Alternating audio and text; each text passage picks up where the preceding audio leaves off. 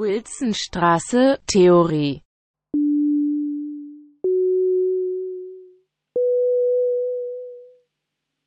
Probedeutikum zu den ästhetischen Grundbegriffen.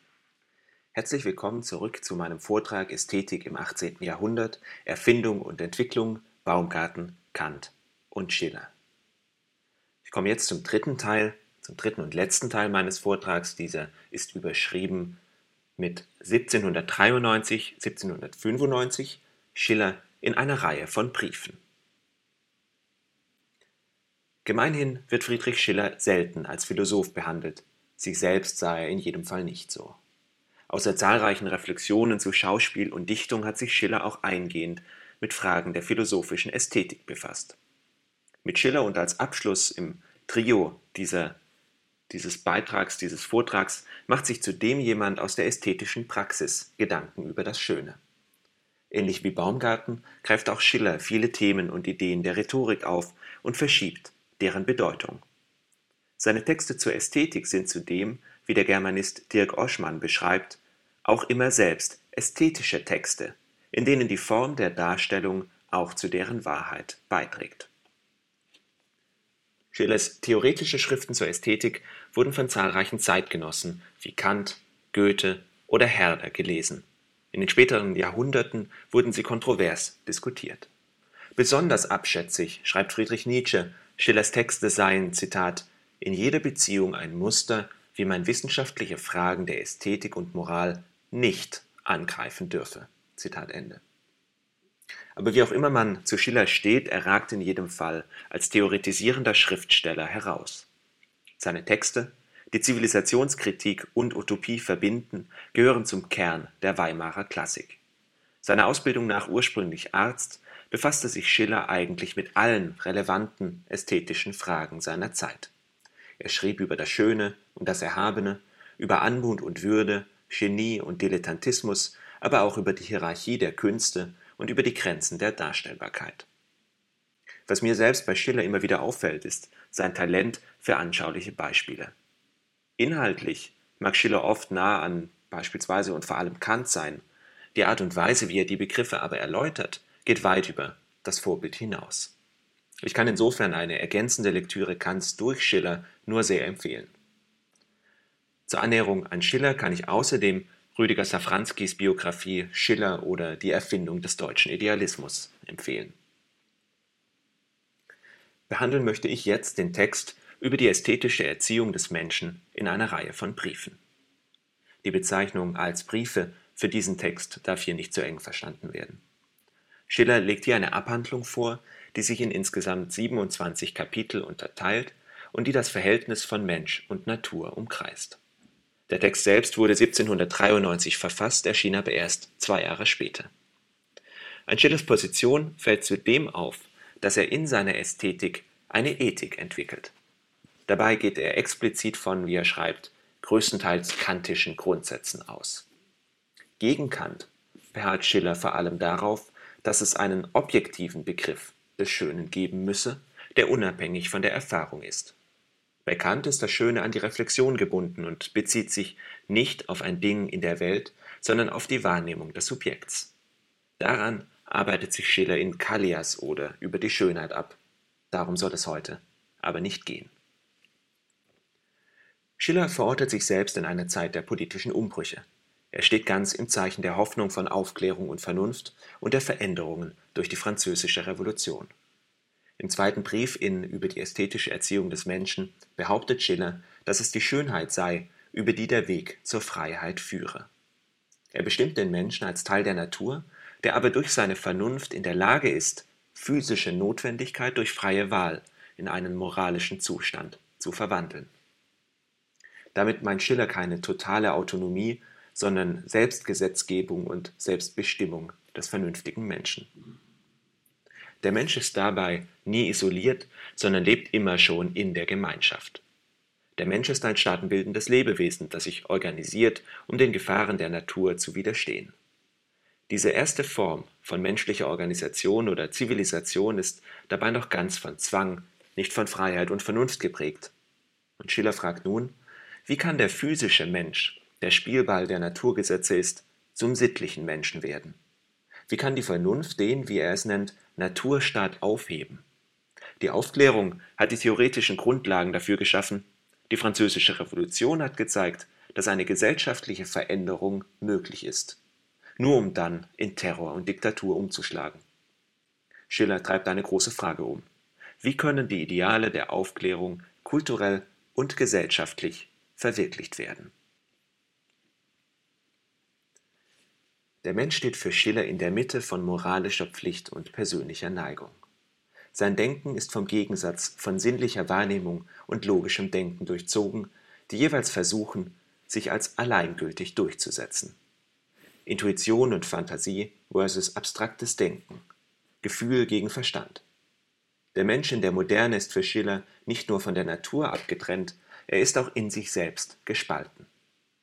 Schillers Ziel ist es, diese Konflikte zu versöhnen. Die Grundlagen dazu sind, wie gesagt, durch die Aufklärung und die Französische Revolution geschaffen worden. Was aber fehlt, ist eine Erziehung des Gemüts, der, Zitat Schiller, Weg zum Kopf durch das Herz muss geöffnet werden. Schiller schreibt auch, Ausbildung des Empfindungsvermögens ist also das dringendere Bedürfnis der Zeit. Zitat Ende. Wie sieht das genau aus? Der Mensch wird für Schiller von zwei Trieben bestimmt, der sinnliche Trieb oder Stofftrieb. Dieser Trieb ist darauf gerichtet, den Menschen als Teil der Natur, als empfindendes und fühlendes Wesen, als Individuum das Neigungen, Vorlieben und Interessen hat, zu verwirklichen. Als solches ist der Mensch den Gesetzen der Materie und der Zeit unterworfen. Bezogen auf den Stofftrieb unterliegt der Mensch selbst einer ständigen Veränderung. Er ist ein Wesen der Natur, das heranwächst und älter wird, das Bedürfnisse entwickelt und diese befriedigt, durch seine Erfahrungen geprägt und von wechselnden Gefühlen bestimmt wird. Dem entgegen steht der Formtrieb, dieser steht für Freiheit und Vernunft. Der Mensch ist hier unveränderliche Person, dessen Identität über der Zeit steht. Er gehört einer allgemeinen Gattung, das heißt der Menschheit an. Er ist herausgehoben aus der Natur durch das reflektierende Denken und durch seinen freien Willen. Er wird bestimmt durch die Achtung vor dem moralischen Gesetz. Der Mensch also, der sich selbst als denkendes Wesen bestimmt und als persönliche Identität sich durch die verändernden, verändernden Umstände der Zeit durchhält. Der Stofftrieb steht für den Einzelfall, für die unvergleichliche Besonderheit jedes Augenblicks. Der Formtrieb ist auf allgemeine Gesetze und universale Selbstbestimmung gerichtet. Aufgabe der Kultur ist es für Schiller nun, beide Triebe ins richtige Verhältnis zu setzen, ohne sie aufzulösen. Die Vernunft darf nicht die Gefühle zerstören, die Gefühle dürfen nicht die Vernunft verdrängen. Zur Rolle der Kultur schreibt Schiller, Zitat, Ihr Geschäft ist also doppelt. Erstlich, die Sinnlichkeit gegen die Eingriffe der Freiheit zu verwahren. Zweitens, die Persönlichkeit gegen die Macht der Empfindungen sicherzustellen. Jenes erreicht sie durch Ausbildung des Gefühlvermögens, dieses durch Ausbildung des Vernunftvermögens. Ich lese das Zitat nochmal. Ihr, der Kultur, Geschäft ist also doppelt. Erstlich die Sinnlichkeit gegen die Eingriffe der Freiheit zu verwahren, zweitens die Persönlichkeit gegen die Macht der Empfindungen sicherzustellen. Jenes erreicht sie durch Ausbildung des Gefühlvermögens, dieses durch Ausbildung des Vernunftvermögens. Zitat Ende. Zum Menschsein gehören beide Triebe, beide müssen ihre Geltung haben. Schiller führt nun noch einen dritten Trieb ein, der beide Kräfte vereint oder verbindet. Der Spieltrieb. Sein Gegenstand ist die Schönheit. In der ästhetischen Erfahrung des Schönen befindet sich der Mensch in der glücklichen Mitte zwischen Gesetz und Bedürfnis, schreibt Schiller.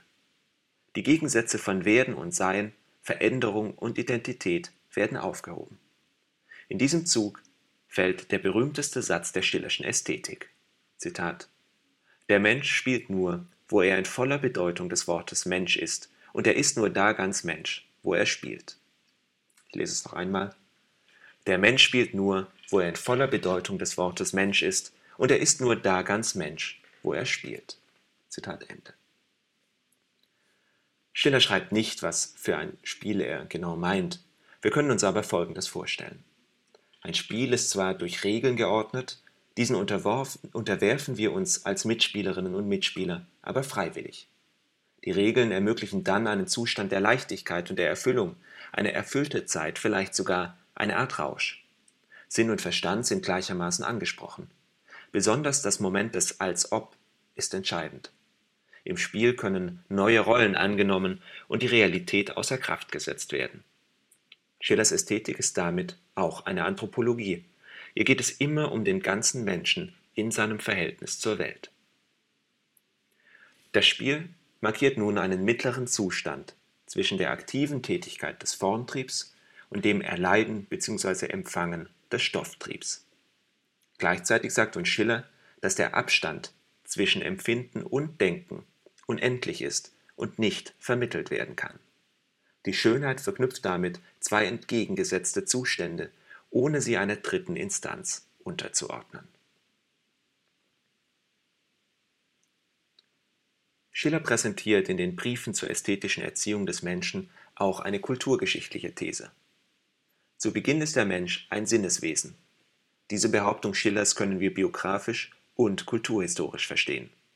Ein Neugeborenes, das die Welt ohne jede Einschränkung passiv aufnimmt und erst nach und nach kognitiv ordnet und Dinge wiedererkennt und irgendwann auch sich selbst als Bewusstsein erfährt. Andererseits Zivilisationen, die sich über Jahrtausende von der bloßen Lebenserhaltung zu immer komplexerer Arbeitsteilung und Organisation entwickelt haben. Vom Stofftrieb bestimmt ist der Mensch Teil der Natur. Nach und nach geht er ins Denken über. Schiller schreibt, dass dazu die Macht der Empfindung vernichtet werden muss. Bevor der Mensch vom passiven Fühlen und Empfinden zum aktiven Denken und Bestimmen übergehen kann, muss zuerst der aktuelle Zustand negiert werden. Nach Schiller wird die erste Bestimmung nicht unmittelbar überschrieben, sondern ein Zwischenstadium, das frei von aller Bestimmung ist, muss durchlaufen werden. Der Mensch geht dabei aber nicht auf einen leeren Ursprung zurück. Dieser Zustand, in dem beide Triebe enthalten sind, nennt Schiller den ästhetischen Zustand. Eine, wie er sagt, erfüllte Unendlichkeit. Der Mensch ist hier eine, wie Schiller schreibt, Null. Der ästhetische Zustand verwirklicht keinen Zweck, hier entsteht kein Resultat, keine Pflicht wird erfüllt, keine Wahrheit erkannt. Hier hat aber die Freiheit ihren Ursprung. Der ästhetische Zustand ist ein Zustand, Zitat, der höchsten Realität. Zitat Ende. Beide Triebe, Stoff- und Formtrieb, wirken hier zusammen. Zugleich sind alle Schranken aufgehoben. Schiller schreibt, ich zitiere, Jeder andere Zustand, in den wir kommen können, weist uns auf einen vorhergehenden zurück und bedarf zu seiner Auflösung eines folgenden. Nur der ästhetische ist ein Ganzes in sich selbst, da er alle Bedingungen seines Ursprungs und seiner Fortdauer in sich vereinigt.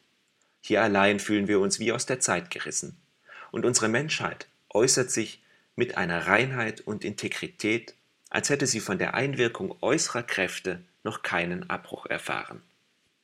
Ich lese dieses Zitat noch einmal. Jeder andere Zustand, in den wir kommen können, weist uns auf einen vorhergehenden zurück und bedarf zu seiner Auflösung eines folgenden. Nur der ästhetische ist ein Ganzes in sich selbst, da er alle Bedingungen seines Ursprungs und seiner Fortdauer in sich vereinigt. Hier allein fühlen wir uns wie aus der Zeit gerissen, und unsere Menschheit äußert sich mit einer Reinheit und Integrität, als hätte sie von der Einwirkung äußerer Kräfte noch keinen Abbruch erfahren. Zitat Ende. Der ästhetische Zustand unterbricht damit die Kausalität. Schiller spricht im selben Abschnitt von Übungen, womit er sowohl das Einüben als auch das Ausüben eines Könnens meint. Im ästhetischen Schaffen, im Dichten betreten wir einen Zustand, in dem unsere Erwartungen an die Zukunft und unsere Prägung durch das Vergangene aufgelöst werden. Schiller räumt damit auch mit allen Regeln zur Erzeugung des Schönen in Kunst und Literatur auf. Das Schöne kann weder durch Nachahmung eines Meisters noch durch das strikte Befolgen einer Anleitung erzeugt werden. Für Schiller muss das Kunstwerk frei von den Vorgaben des Materials oder Stoffs, aber auch frei von der Person des Künstlers sein. Nur dann kann das Werk reine Objektivität erreichen, wie er in Kallias oder über die Schönheit ausführt. Kunst muss frei sein von politischer oder sozialer Autorität, von allen Vorgaben der Darstellung und von dem subjektiven Bewusstsein des Künstlers. Hier im ästhetischen Zustand hat auch die Einbildungskraft ihren Ort, durch die der Mensch aus den sozialen und politischen Grenzen ausbrechen und sich eine Welt vorstellen kann, in der die Mängel der realen Welt harmonisch ausgeglichen werden. Als Spiel ist diese Tätigkeit jeder produktiven Arbeit entgegengesetzt. Noch einmal aus einem anderen Blickwinkel formuliert, zeigt sich das Verhältnis von Fühlen, Denken und ästhetischem Zustand so. Wenn wir uns ganz auf eine sinnliche Erfahrung einlassen, tritt unser Wille in den Hintergrund. Wenn wir uns hingegen auf eine Sache bewusst konzentrieren, fallen uns viele andere Empfindungen gar nicht erst auf. Im Genuss des Schönen verbinden sich nun Ruhe und Bewegung, Nachgiebigkeit und Widerstand, abstraktes Denken und Anschauung. Ich komme zur Zusammenfassung. Schiller ist überzeugt, nur durch die ästhetische Erfahrung und damit durch ästhetische Bildung kann der sinnliche Mensch vernünftig gemacht werden. Der Mensch geht aus der physischen Bestimmung in den ästhetischen Zustand über. Von dort ist es dann nur noch ein kleiner Schritt zur Selbstbestimmung als vernünftiges Wesen. Bereits im ästhetischen Zustand und als Spiel verbinden sich die Einschränkung der sinnlichen Welt und die Freiheit der Vernunft und weisen so den Weg zu Moral und Sittlichkeit. Zitat Der Mensch in seinem physischen Zustand erleidet bloß die Macht der Natur, er entledigt sich dieser Macht in dem ästhetischen Zustand und er beherrscht sie in dem moralischen. Zitat Ende. Im physischen Zustand ist der Mensch selbstsüchtig und wechselnd in seinen Urteilen. Schiller schreibt, er ist ungebunden, ohne frei zu sein. Die ganze Natur dient nur dem Selbsterhalt. Alles ist entweder Feind oder Beute.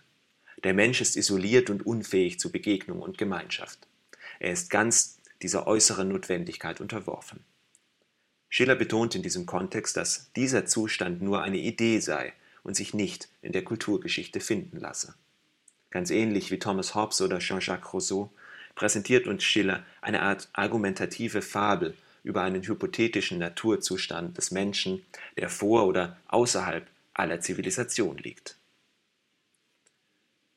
Mit dem reflektierenden Denken, wenn der Mensch sich als denkendes Wesen erkennt und auf sich selbst bezieht, eben reflektiert, setzt die Trennung von der Natur ein.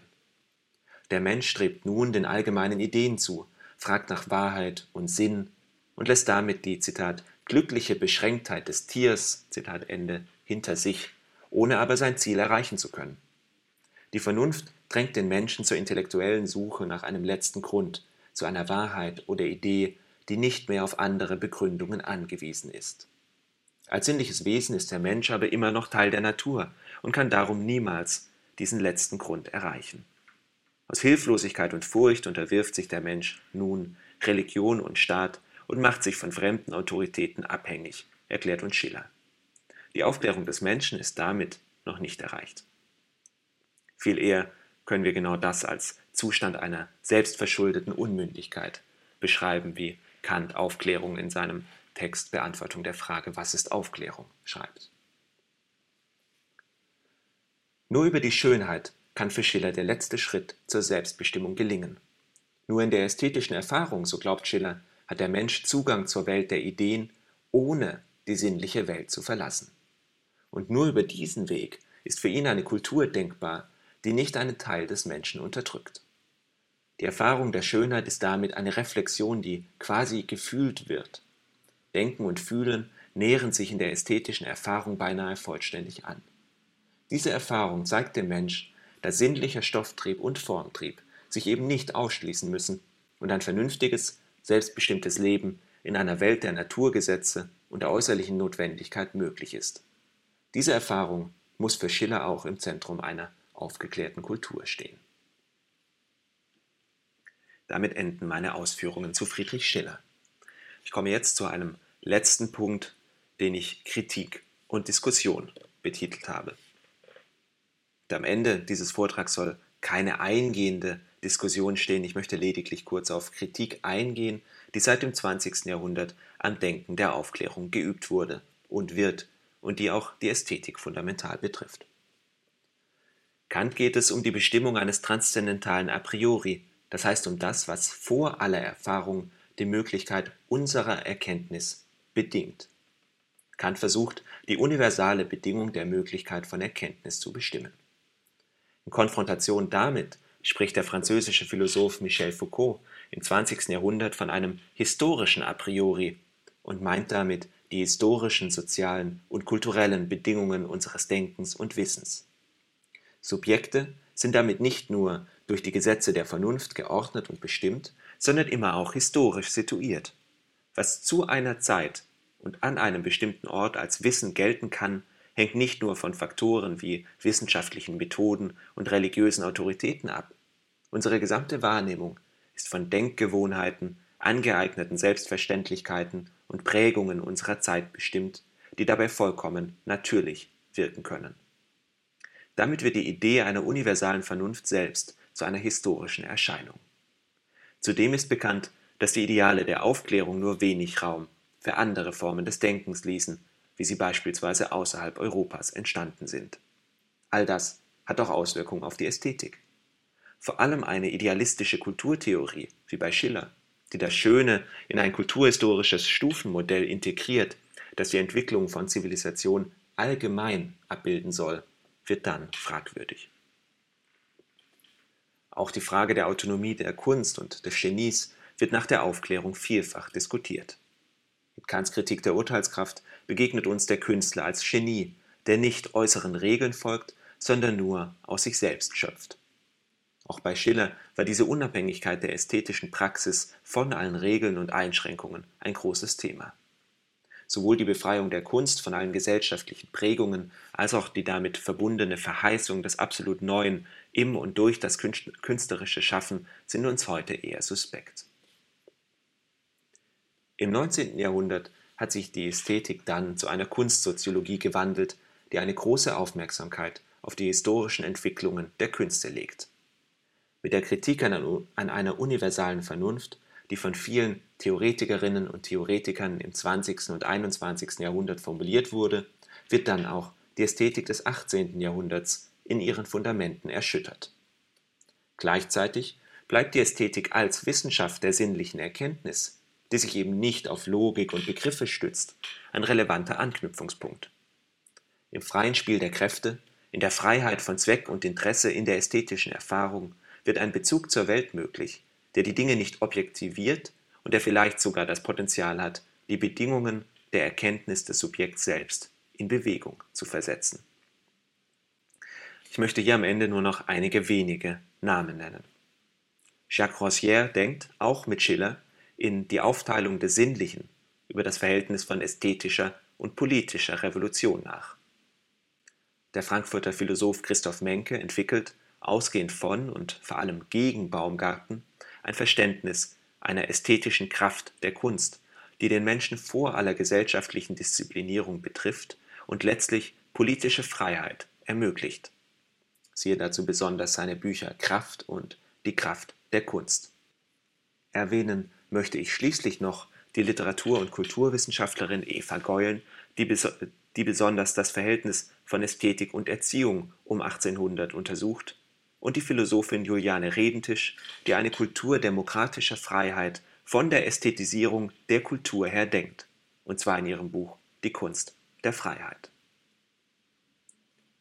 Auch wenn viele Begriffe, die auf Kant und Schiller zurückgehen, heute problematisch sind, ist mit der Ästhetik der Aufklärung trotzdem noch immer eine starke politische Programmatik verbunden. In den Kallias-Briefen schreibt Schiller, Zitat, Schönheit ist also nichts anderes als Freiheit in der Erscheinung. Zitat Ende. Damit ist meine Vorlesung über die Ästhetik im 18. Jahrhundert und über Baumgarten, Kant und Schiller an ihrem Ende angelangt. Ich bedanke mich fürs Zuhören und freue mich sehr auf die Diskussion mit euch.